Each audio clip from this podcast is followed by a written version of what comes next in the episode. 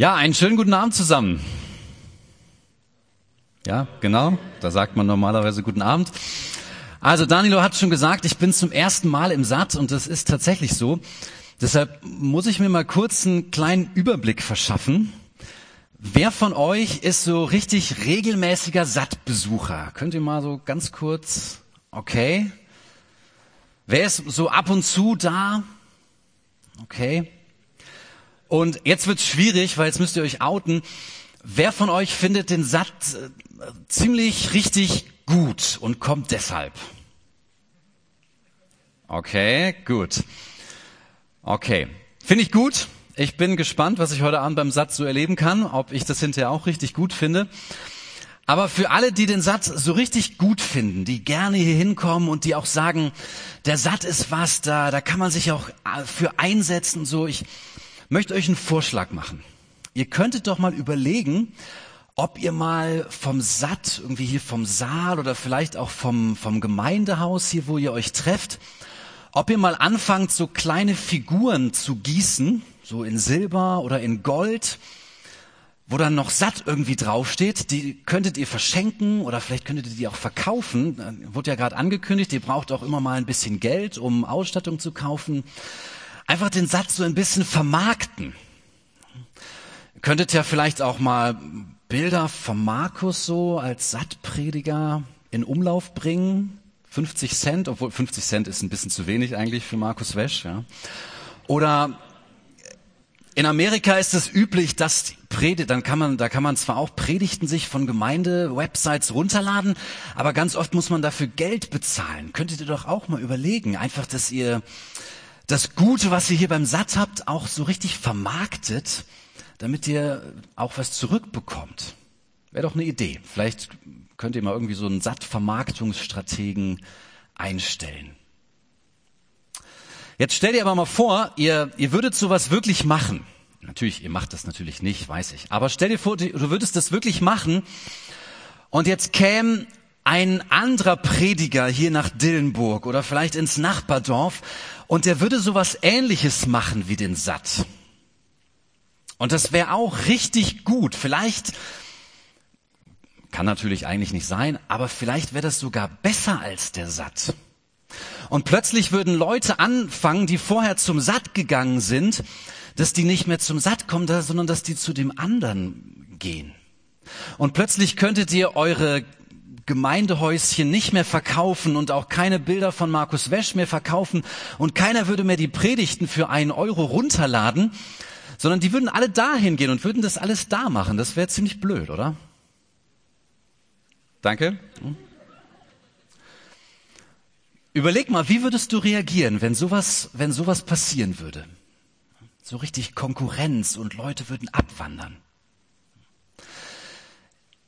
Ich gebe zu, die Idee ist wahrscheinlich ein bisschen abstrus, ja, so einen Gottesdienst zu vermarkten und äh, Postkarten von Markus Wesch zu verkaufen. Wahrscheinlich käme niemand auf die Idee. Aber mit dem, was ich euch gerade skizziert habe, sind wir ziemlich nah dran an dem, was in unserem Kapitel in Apostelgeschichte heute Abend vorkommt. In Apostelgeschichte 19. Und wer eine Bibel mitgebracht hat, den lade ich ein, in Apostelgeschichte 19 aufzuschlagen. Ihr seid letzte Woche ja auch schon in dem Kapitel gewesen und heute geht's weiter in Apostelgeschichte 19 ab Vers 23. Und ich lese die ersten paar Verse mal. Um jene Zeit kam es in Ephesus wegen des neuen Glaubens zu schweren Unruhen. Ein Silberschmied namens Demetrius verschaffte den Kunsthandwerkern in der Stadt mit Nachbildung vom Tempel der Artemis einen guten Gewinn. So wie ihr das beim Satya demnächst auch machen wollt. Ne? Eines Tages rief Demetrius alle, die in diesem Gewerbe beschäftigt waren, zusammen.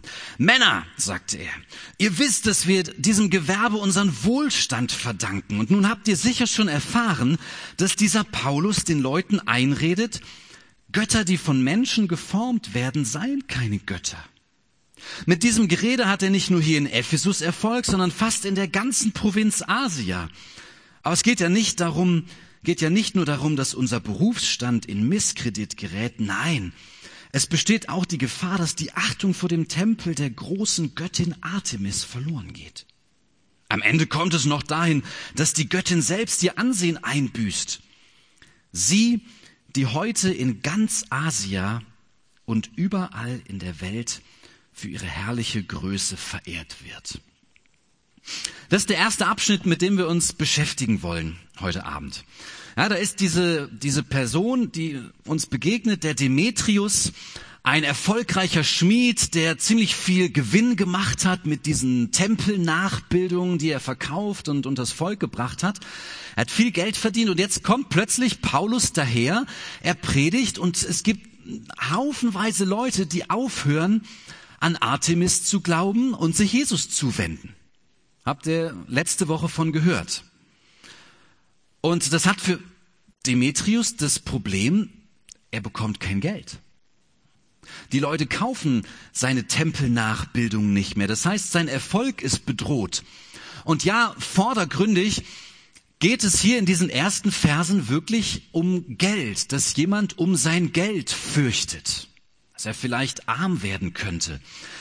Aber wenn wir genau hinschauen, dann sehen wir, dass es eigentlich noch um etwas tiefer liegendes geht. Ich weiß nicht, ob euch das beim Lesen aufgefallen ist, aber der Demetrius konnte ziemlich genau wiedergeben, was Paulus immer wieder über Götzen gepredigt hat. Er hat es in Ephesus gepredigt, er hat es auch in anderen Städten gepredigt. Er hat immer wieder betont, diese, diese Götter, denen ihr nachfolgt, Götter, die aus Händen gemacht sind, das sind keine wirklichen Götter. Die können nicht wirklich etwas für euch tun. Und Demetrius hat scheinbar ziemlich genau zugehört der konnte das sehr gut wiedergeben, was Paulus gesagt hat. Aber wenn er diese Botschaft so genau kannte, wenn er wusste, was Paulus gepredigt hat, stellt sich doch irgendwie auch die Frage, was, was hat ihn eigentlich selber daran gehindert, das zu glauben? Er hätte doch diese Botschaft auch für sich selbst annehmen können und hätte auch anfangen können, Artemis zu den Akten zu legen und an Jesus zu glauben. Und er tut es nicht. Weil er genau weiß, dass das eine Konsequenz für sein Leben hätte. Ihm ist völlig klar, wenn ich aufhöre, an Artemis zu glauben, wenn ich mich auch Jesus zuwende, dann verliere ich was von meinem Wohlstand. Denn dann, dann kann ich ja nicht mehr guten Gewissens meine Tempelnachbildungen verkaufen. Ja, also nicht nur, dass die Leute, die nicht mehr kaufen, die sich schon Jesus zugewendet haben, sondern ich müsste eigentlich so konsequent sein, mein ganzes Gewerbe aufzugeben. Es war nicht nur so, dass er in seinem Leben an diese griechischen Götter glaubte, sondern dass sein Leben und sein Wohlstand von dem abhing, was er durch diese Götter bekam, nämlich Geld. Und so wurde dieses Geld, was er verdiente mit diesen Götzen, wurde zu seinem eigenen Götzen in seinem Leben. Jetzt leben wir heute ja in einer Zeit, wo wir keine Götterbilder mehr verehren. Ich habe hier in Dillenburg beim Ankommen keine Artemis-Statue gesehen und auch sonst sind mir in Deutschland bis jetzt relativ wenig Götzenbilder aufgefallen. Und trotzdem würde ich sagen, auch wir in unserer Zeit haben so etwas wie Götzen. Denn ein Götze ist ja nicht in erster Linie irgendeine Statue, vor der ich niederfalle und die ich anbete, sondern ein Götze ist in erster Linie etwas, dem ich nachfolge, weil ich von diesem, von diesem Götzen oder von diesem etwas etwas erwarte. Ich möchte davon etwas bekommen und ich mache mich von, von diesem etwas abhängig. Das ist ein Götze vor allem ein Götze in unserer Zeit. Für manche Menschen ist es total wichtig, dass sie Anerkennung von ihrem Freundeskreis bekommen. Die müssen irgendwas tun in ihrem Freundeskreis, um, um anerkannt zu werden. Und es ist für sie so wichtig, dass sie ihr Leben davon abhängig machen, wie viel Anerkennung sie von ihren Freunden bekommen. Es gibt andere Leute, die hängen ihre Identität daran, welche, welche Dinge sie sich im Leben leisten können. Andere Leute legen ganz viel Wert auf Wissen und sind, sind stolz darauf, wenn sie möglichst viel wissen und das macht ihr Leben aus. Für andere ist es ein guter Beruf oder vielleicht die Fähigkeiten, von denen sie sich abhängig machen. Und das Interessante dabei ist, das sind alles gute Dinge. Einen Freundeskreis zu haben, ist was Gutes das ein oder andere zu wissen, ist, ist was Gutes. Fähigkeiten und einen guten Beruf zu haben, das ist ja etwas Gutes. Aber wir setzen diese Dinge an eine Stelle in unserem Leben, wo wir den Sinn unseres Lebens und wo wir die Erfüllung unseres Lebens und auch die Qualität unseres Lebens von solchen Dingen abhängig machen. Und so wird es zu einem Götzen. Wir könnten sagen, es sind heutzutage nicht die Götterbilder, die wir anbeten, sondern es sind die Götzen unseres Herzens, von denen wir Entscheidungen in unserem Leben abhängig machen. Die Götzen unseres Herzens, die darüber entscheiden, was unser Leben wirklich bestimmt.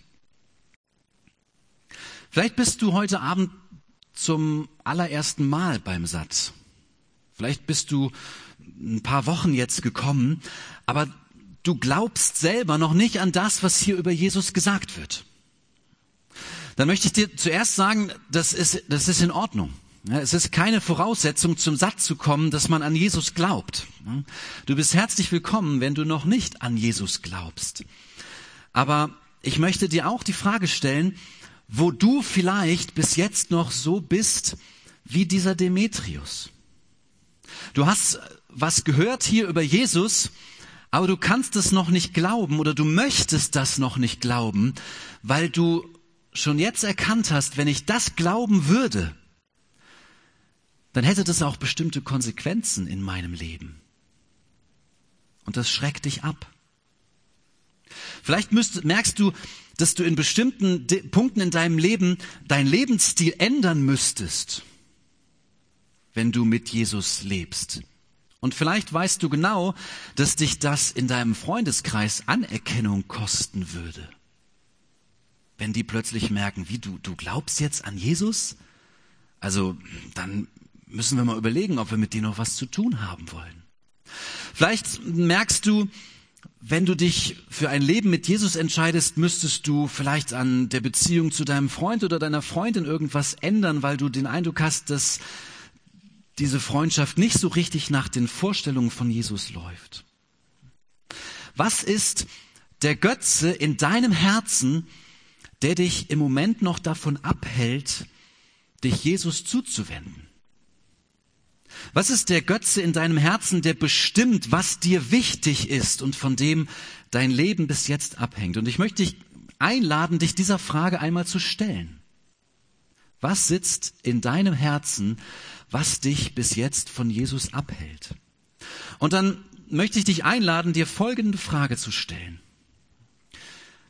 Was trägt dich länger in deinem Leben?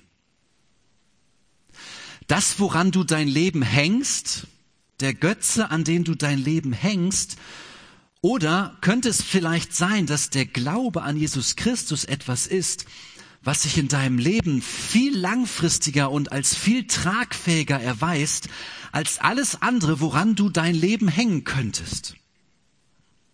Stell dir mal vor, alles in deinem Leben würde wegbrechen. Deine Freunde würden sich von dir abwenden, deine Finanzen würden zusammenbrechen und jegliche Anerkennung, die du jemals bekommen hätt, hast, hört auf.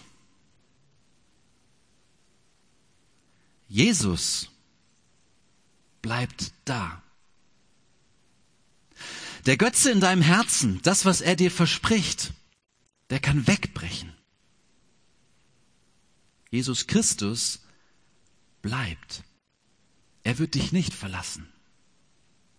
Und wenn du an so einem Punkt bist, wo du dich fragst, möchte ich mit Jesus leben? Möchte ich so einen Schritt wagen?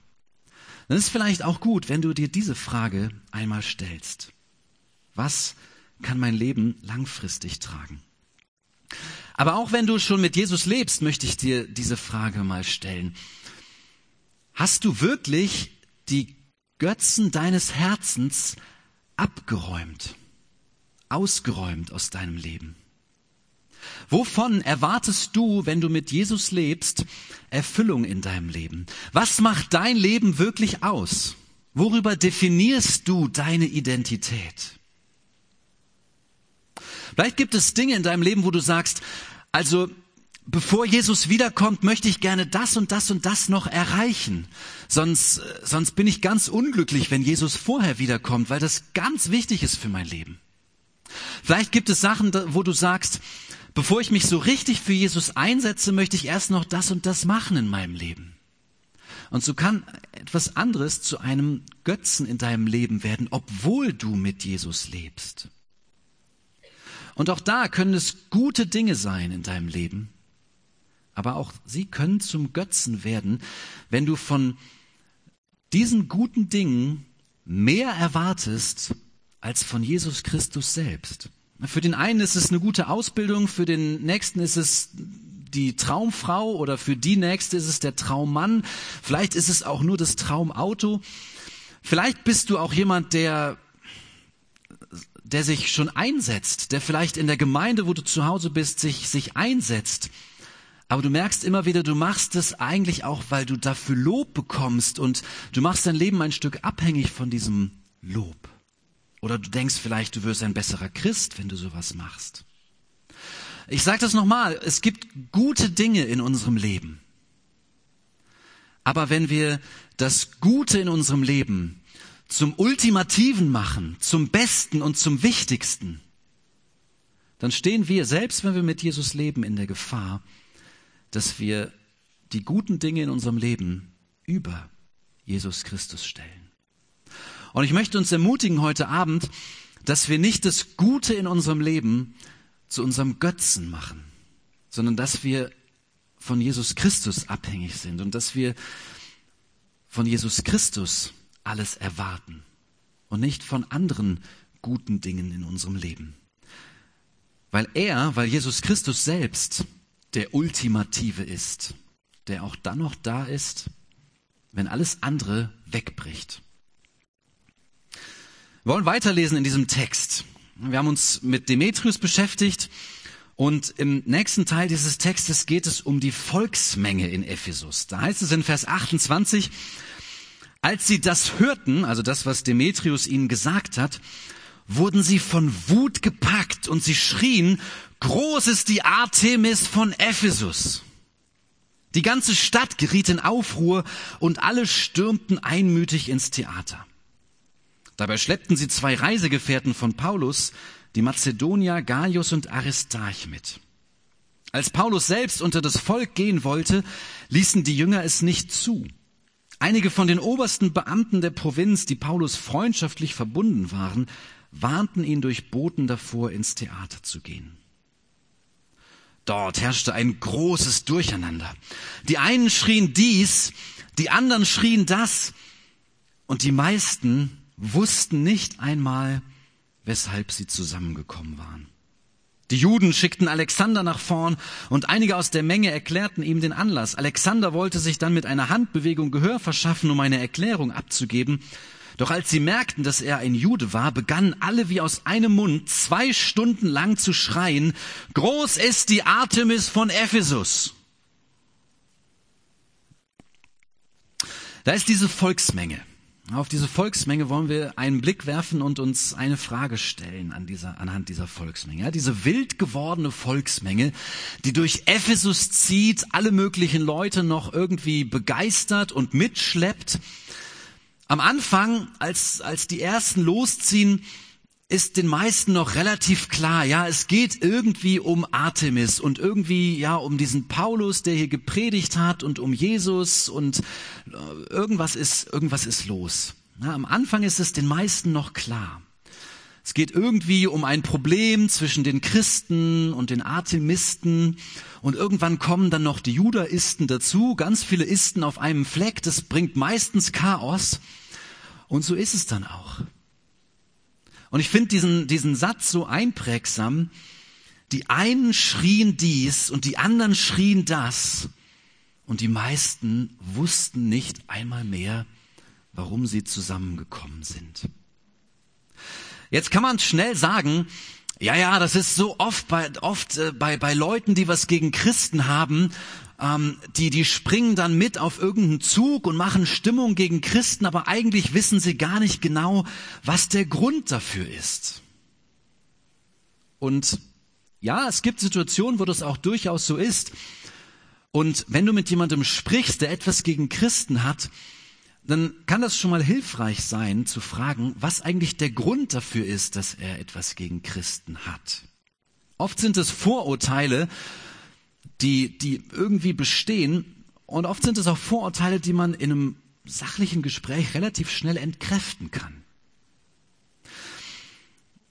Es ist aber ziemlich leicht, das jetzt auf, ja, auf die Nichtchristen zu schieben und einfach nur zu sagen, ja, die, die bösen Nichtchristen, die dann immer Stimmung machen. Ich habe mir gedacht, für uns ist es eigentlich viel, viel hilfreicher mal zu fragen, wie sieht es denn mit uns aus? Ja, wenn, wenn wir diese Volksmenge sehen und uns selber mal die Frage stellen, wie hätten wir denn reagiert? Oder wie reagieren wir in Situationen, wo irgendwo Stimmung gemacht wird oder wo es um Meinungen geht. Neigen wir nicht auch manchmal dazu, irgendwo auf den Zug mit aufzuspringen, da wird irgendwas gesagt und wir wissen gar nicht so richtig genau, worum es eigentlich geht, aber wenn die anderen sagen, das ist schlecht, dann machen wir einfach mal mit, dann wird es schon schlecht sein. Oder wenn die anderen sagen, hey, das ist gut, dann, dann wird es schon gut sein.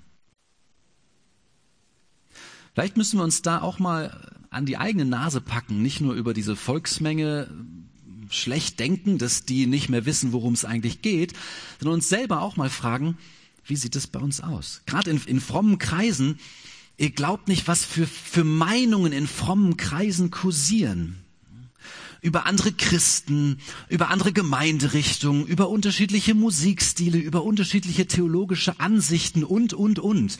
So viel, worüber man sich streiten kann und manches, ja, das, das lehnen wir vorschnell ab und sagen ganz schlecht, haben uns zwar nie mit auseinandergesetzt, aber ist schon mal schlecht und anderes befürworten wir ganz schnell.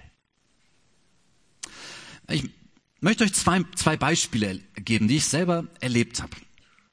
Wir waren vor zwei Wochen als Familie im Urlaub in Österreich, sind froh, dass wir es geschafft haben, aus dem verschneiten Österreich auch wieder zurückzukommen. Und wir waren auf so einem, auf so einem Bauernhof. Und auf diesem Bauernhof war ein, ein freiwilliger Mitarbeiter, der hat, der hilft immer im Winter mit. Eigentlich ist der Maler. Aber der sagt, meine Bilder sind jetzt nicht so super, dass ich davon leben kann, deshalb helfe ich hier im Winterhalbjahr immer mit. Ein total freundlicher Mensch. Der kam jeden Morgen in, in den Speisesaal. Wir waren die einzige Familie, die im Speisesaal gesessen hat, also die auch zu der Zeit da auf dem Bauernhof wohnte. Und der kam jeden Morgen freudestrahlend rein, begrüßte unsere Kinder, total netter Mensch, erkundigte sich, wünschte uns einen schönen Tag. Und an einem Morgen kam er rein und sagte, ja, ich wollte euch noch sagen, ich bin übrigens Maler und wenn ihr Lust habt, wenn ihr heute Nachmittag nach Hause kommt, vielleicht haben die Kinder Lust, dass wir uns mal eine Stunde zusammensetzen, vielleicht kann ich denen mal hier was zeigen mit, mit, oder ein paar Pinselstriche beibringen oder sowas. Und wir als Eltern haben gedacht, voll cool, äh, machen wir. Ja, die sollen sich mal mit dem zusammensetzen, vielleicht können die noch was lernen. Auf jeden Fall sind sie beschäftigt und wir können uns ausruhen, ist auch immer nett. So, und das war vor dem Frühstück und dann haben wir zusammengesessen und haben fürs Frühstück gebetet und das kriegte er mit. Und dann sagte er, oh, ach, ihr seid auch irgendwie, habt, habt auch mit Gott zu tun, finde ich ja ganz toll. Ich auch. Und dann zog er hier aus seiner, aus seiner Hemdtasche ein Kärtchen hervor. Und auf diesem Kärtchen war eine Heiligenfigur. Und er sagte, ja, ich, ich glaube auch an Gott und ich habe auch immer meinen Schutzheiligen mit dabei. War für mich natürlich sofort klar, ja, okay, Katholik, ja, glaubt irgendwie an Heilige. So, und jetzt wäre ganz, hätte ich ja ganz schnell sagen können, boah, okay, Katholik, der trägt immer hier sein Heiligenkärtchen mit, zu dem schicke ich meine Kinder lieber nicht. Wer weiß, was der denen erzählt. Das ist bestimmt was Schlechtes, was der mit denen macht. Ich habe mich überhaupt nicht damit beschäftigt, was er, was er wirklich denkt und glaubt. Aber ich hätte ja das so machen können. Ich habe es nicht gemacht. Und ich bin im Nachhinein total froh, denn wir haben uns abends zusammengesetzt und haben bei einem Gläschen Wein uns unterhalten über alles Mögliche.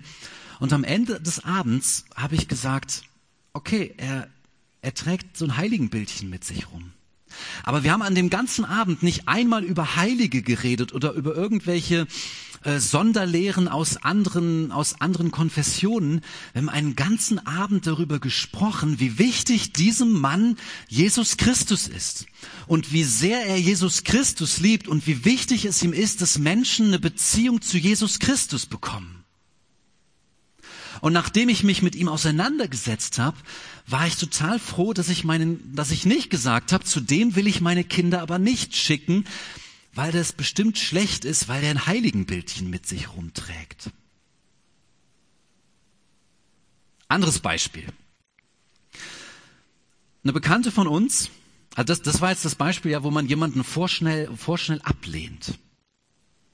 Anderes Beispiel, eine Bekannte von uns hat einen Mann kennengelernt und die beiden haben sich ineinander verliebt und ihr, ihr Freund hat gesagt, weißt du, ich habe die Bibel gelesen und ich bin zum, zu der äh, Schlussfolgerung gekommen, ähm, jetzt so mit, mit Eheschließen auf dem Standesamt und so, das, das ist alles gar nicht nötig. Wenn wir beide uns sicher sind und vor Gott das im Gebet bringen, dass wir zusammengehören, dann ist es genauso, als wenn wir irgendwo eine Ehe schließen und dann können wir auch zusammenleben und alles machen, was ein Ehepaar so macht. Und das stimmt natürlich nicht. Das passt nicht zu dem, was in der Bibel steht.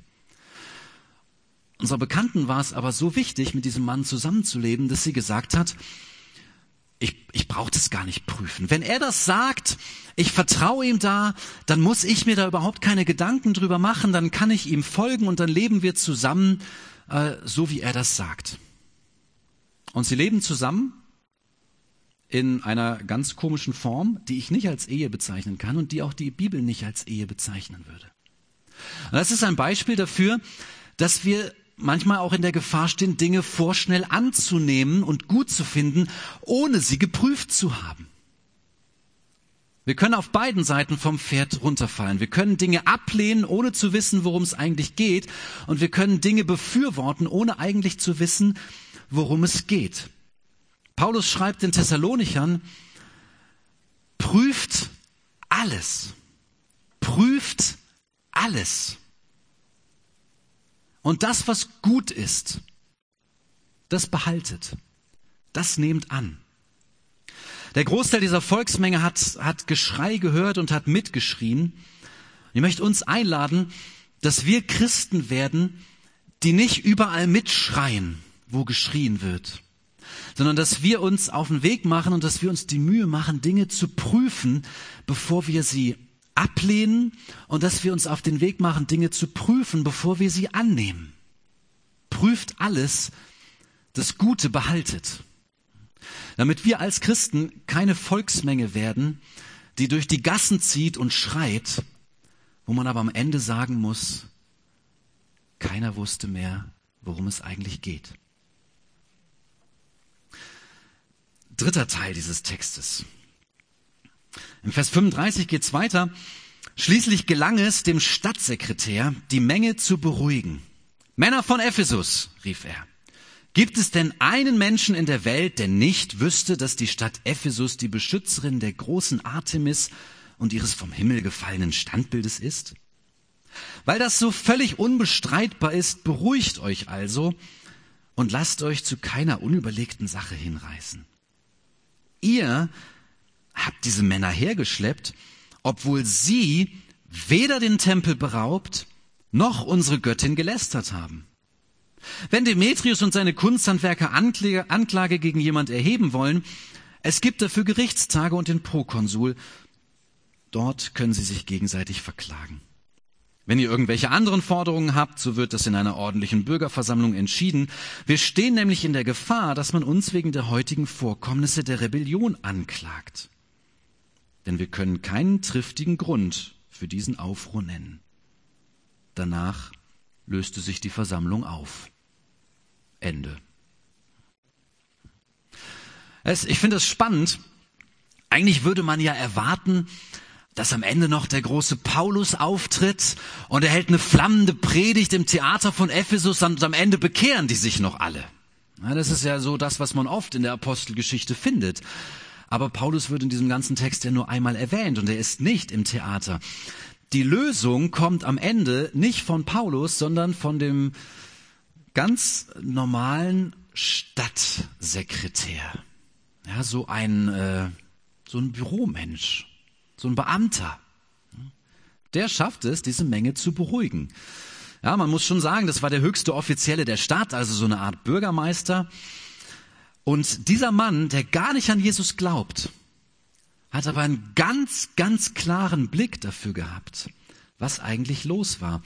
Er hat gesehen, dass gar nicht die Christen das Problem waren, sondern dass die Artemisten das Problem waren. Die haben den Aufruhr angezettelt und er sagt ihnen, ihr habt nicht mal einen Grund dafür, diesen Aufruhr angezettelt zu haben. Warum ist es wichtig, dass er das bemerkt? In Ephesus hatten Menschen Jesus Christus gefunden. Und dabei hat sich ihr Lebensstil radikal verändert. Und das wirkt sich auch in dieser Szene hier, in diesem Text aus. Anstatt sich zu wehren gegen Demetrius und seine Leute, lassen sie sich mit ins Theater schleppen. Anstatt einen Gegenaufstand anzuzetteln, was ja vielleicht so eine natürliche Reaktion wäre, wenn jemand mich angreift, dann schlage ich zurück. Aber anstatt einen Gegenaufstand anzuzetteln, bleiben sie ruhig. Und anstatt dass Paulus mit ins Theater geht und dass dadurch noch Öl ins Feuer gegossen wird, weil er ja die Person war, an der sich, an der sich Demetrius abgearbeitet hat, praktizieren die Christen eigentlich so eine Form von Deeskalation und schicken Paulus gar nicht mit ins Theater. Wir könnten sagen, die Christen in Ephesus waren Menschen, die Frieden gesucht haben. Und das hat dieser Stadtsekretär gemerkt. Dieser Lebensstil des Friedens, dieser Lebensstil von, von Ruhe blieb nicht verborgen. Im Gegenteil, die positive Art und Weise, wie sich die Christen verhalten, wird gesehen und wird sogar geschätzt. Und damit hat der, der Glaube der Christen in Ephesus Einfluss genommen auf die Stadt selbst. Dietrich Bonhoeffer, der bekannte Pastor und Widerstandskämpfer zur Zeit des Nationalsozialismus, war dafür bekannt, dass er mit seinen Wärtern im Gefängnis sehr freundlich und wertschätzend umgegangen ist. Männer, die ihn einsperrten, Männer, die dafür zuständig waren, ihm das Leben schwer zu machen, ist er freundlich begegnet. Und das führte dazu, dass er ein sehr geschätzter Häftling war und dass, dass sogar welche von seinen Wärtern ins Nachdenken darüber gekommen sind, warum ist dieser Mann so? Und ich habe mir die Frage gestellt, wofür bin ich eigentlich bekannt? Und wir wollen uns diese Frage stellen, wofür sind wir eigentlich bekannt? Natürlich ist erstmal die Frage, ob wir überhaupt als Christen bekannt sind. Aber wenn das der Fall ist, ist die Frage, was, was zeichnet uns denn aus als Christen? Was zeichnet dich aus als Christ in deinem Umfeld? Wie reagierst du auf den Kollegen, der dir ständig blöde Sprüche wegen deines Glaubens um die Ohren haut? Bist du dafür bekannt, dass du da vielleicht manchmal sehr leidensfähig bist und viel erduldest oder bist du dafür bekannt, dass du immer in der, in der gleichen Art und Weise zurückschlägst? Wie führst du eine Diskussion über Jesus? Bist du der, der Besserwisser, der versucht, den anderen klein zu reden und ihm irgendwas überzustülpen, der immer die Diskussion gewinnen will oder jemand, der, der Frieden sucht? Oder selbst wenn es, wenn es nicht um Jesus geht in einem Gespräch, bringen deine Freunde mit dir das Wort Frieden in Verbindung. Paulus schreibt an die Römer im Römerbrief, so viel an euch ist, haltet Frieden mit den Menschen. Ja, es, es gibt Situationen, da kommen andere auf uns zu und sie sind nicht friedvoll. Da, das haben wir nicht im Griff. Da können wir nichts gegen machen. Aber so viel an uns ist, haltet Frieden mit den Menschen. Und das schreibt Paulus nicht, damit wir ein ruhiges Leben haben und damit es uns toll geht und das Leben leicht ist. Er schreibt das, weil Christen dafür bekannt sein sollen, Friedensstifter zu sein. Er schreibt es, weil, weil Christen selber Menschen sind, die Frieden bekommen haben. Wir haben selber durch Jesus Christus Frieden in unserem Leben bekommen. Und deshalb sind wir fähig, Frieden auch weiterzugeben. Christen sollen für Frieden bekannt sein, weil Frieden auch das ist, was sich jeder Mensch ganz tief in seinem Herzen wünscht und wonach sich Menschen sehnen. Nach Frieden in ihrem Herzen.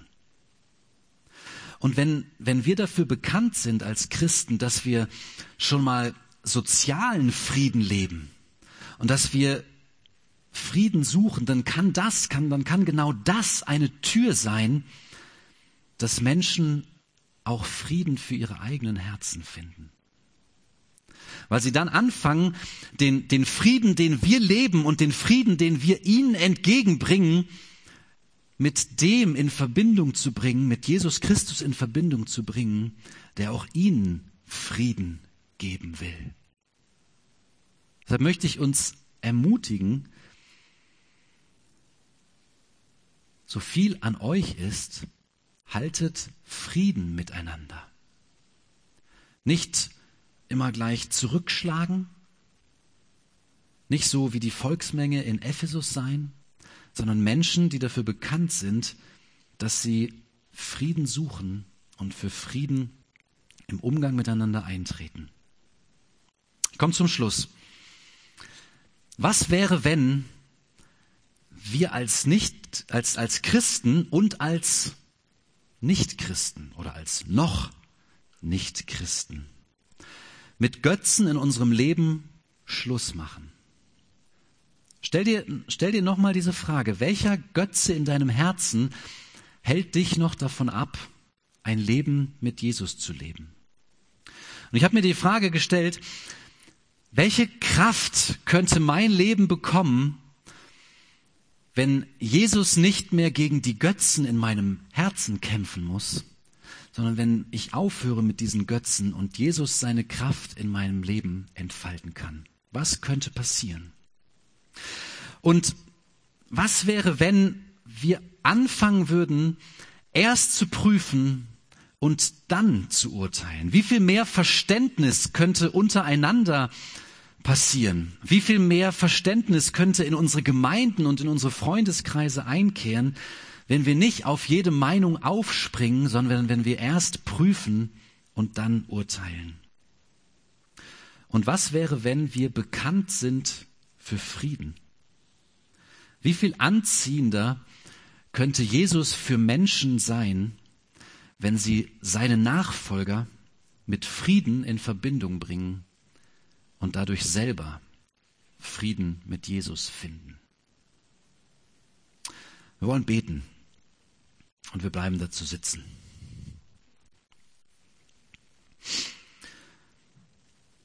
Jesus Christus, wir danken dir dafür, dass du Frieden gemacht hast in unserem Leben und dass du jedem dieses Angebot machst, Frieden zu bekommen, Frieden mit Gott.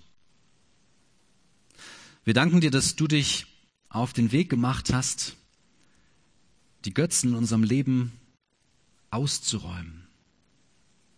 Und wir wollen dich bitten an diesem Abend, dass wir ehrlich zu uns selbst sind und uns diese Frage stellen, wo haben wir Dinge in unserem Leben, von denen wir uns abhängig machen. Und wir bitten dich, dass du diese Dinge ausräumst, dass wir dir alleine folgen. Und wir bitten dich auch, dass du es uns wichtig machst, Dinge erst zu prüfen, bevor wir ein Urteil fällen.